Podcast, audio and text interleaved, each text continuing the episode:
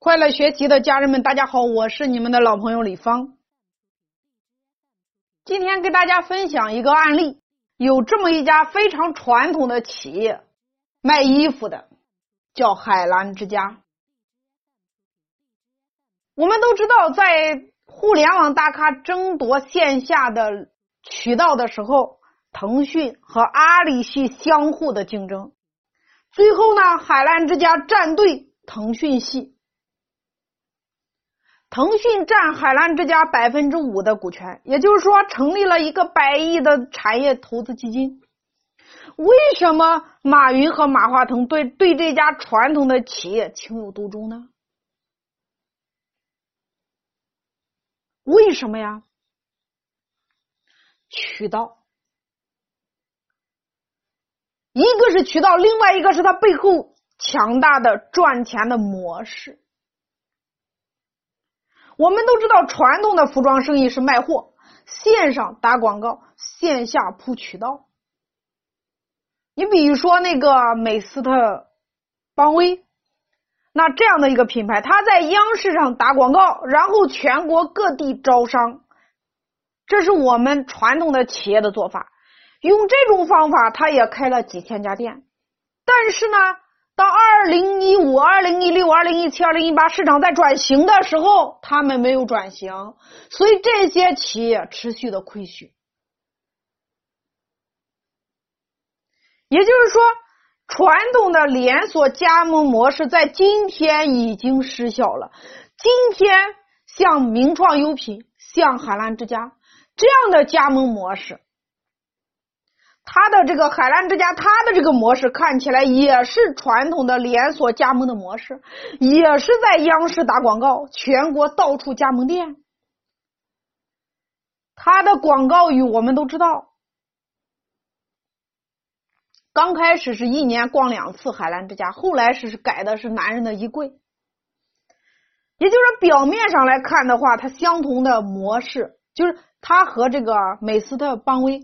模式相同的，但是为什么到最后命运却不同呢？一个持续的亏损，一个被大佬收购站队。我们今天来看一看不同的海澜之家。我们来看一下海澜之家是怎么加盟的。也就是说，你需要给海澜之家一百万的货品押金，这是第一个。我们做服装店，我们传统生意最害怕的是库存，也就是今天你交一百万的货货物的这个押金的话，你就不需要管库存了。然后你再需要给海澜之家一百万的店面装修费，也就是说，你总共需要给海澜之家两百万。那么接下来店面的装修、运营管理以及货品的促销，包括你的库存呀、铺货呀等等等等，我们传统开店这些焦虑的这些东西，你都不需要管了，由海澜之家总部来管理。所以准确的来说，海澜之家其实是一家卖赚钱系统的公司，大家认可吗？而不是卖衣服的公司。你给了海澜之家两百万，那么你接下来每一天可以分到店里百分之四十六的营业额，而且是日结。你拿到这些钱之后，你去支付工资、水电、物业等等，剩下的钱的利润就是你的了，大概能做到百分之二十左右的净利润。所以，这种直营加直管的加盟模式是比较有爆炸力的一种快速扩张的。如果你们了解名创优品的话，你看看是不是有点类似呀？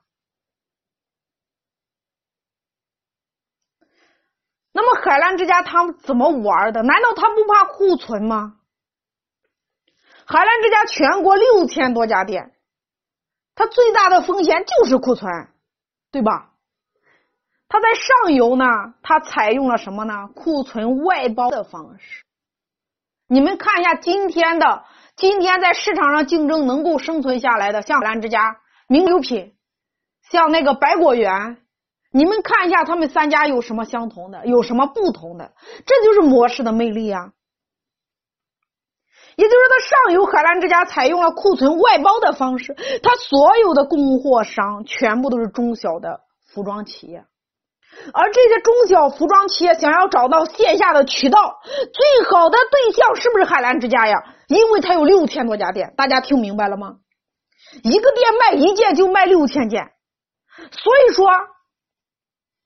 一家上游服装企业想要加盟海澜之家的渠道，那他就需要给海澜之家免费供货。大家听明白了吗？整合上游，帮扶下游，这就是我在商业模式一直给大家讲的：如何整合上游，如何帮扶下游。下游你看两百万你不用管了，分利润就行了。上游那我帮你卖呀，你免费铺货呀。如果你的货卖的好，海澜之家两个月结账期，那不有金融的钱又来了吗？然后海澜之家一直给他卖呀。如果他的货卖的不好，那不好意思了，拉回去吗？所以就倒逼那些上游的服装生产企业要求他自己不断的提升产品的研发，打造爆款。海澜之家就把成本删除和外包了吗？大家认可吗？我在商业模式里讲过，只要成本发生，你就要删除或者是外包。你看看人家做的，然后呢，你打造爆款，你要搞产品研发，放到海澜之家去卖。所以海澜之家的研发属于一种众包的模式，也就是外包了吗？让大家自己来研发，让你让你自己来做爆品呀，你来分担库存吗？然后海澜之家用它的渠道开始往外卖，所以呢，海澜之家是一个典型的整合上游帮扶下游，这就是我们商业模式讲讲到的。你最终你如何来整合上游，如何来帮扶下游，你就是一个平台。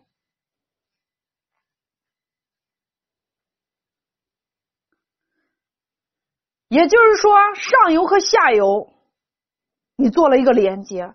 加盟商加盟海澜之家之后，他就不用管理了呀，这就是下游吗？你整个的管理、创新、运营都是海澜之家来帮你做的呀，每天你就分钱就可以了呀。然后上游的供货商，海澜之家成立了集中的采购联盟呀，帮助所有的厂家降低货品的原料采购成本呀，那大家都挣钱了吗？对吧？然后他帮助上游提供数据呀，什么样的货品更好卖呀？什么样的款式更流行啊？这就是对上游帮扶，对下游帮扶，它就是一个平台。我希望大家从这样的案例中来生发出来属于你的思维。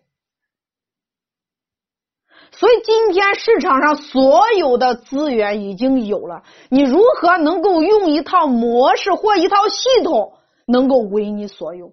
这是今天老板必须要思考的。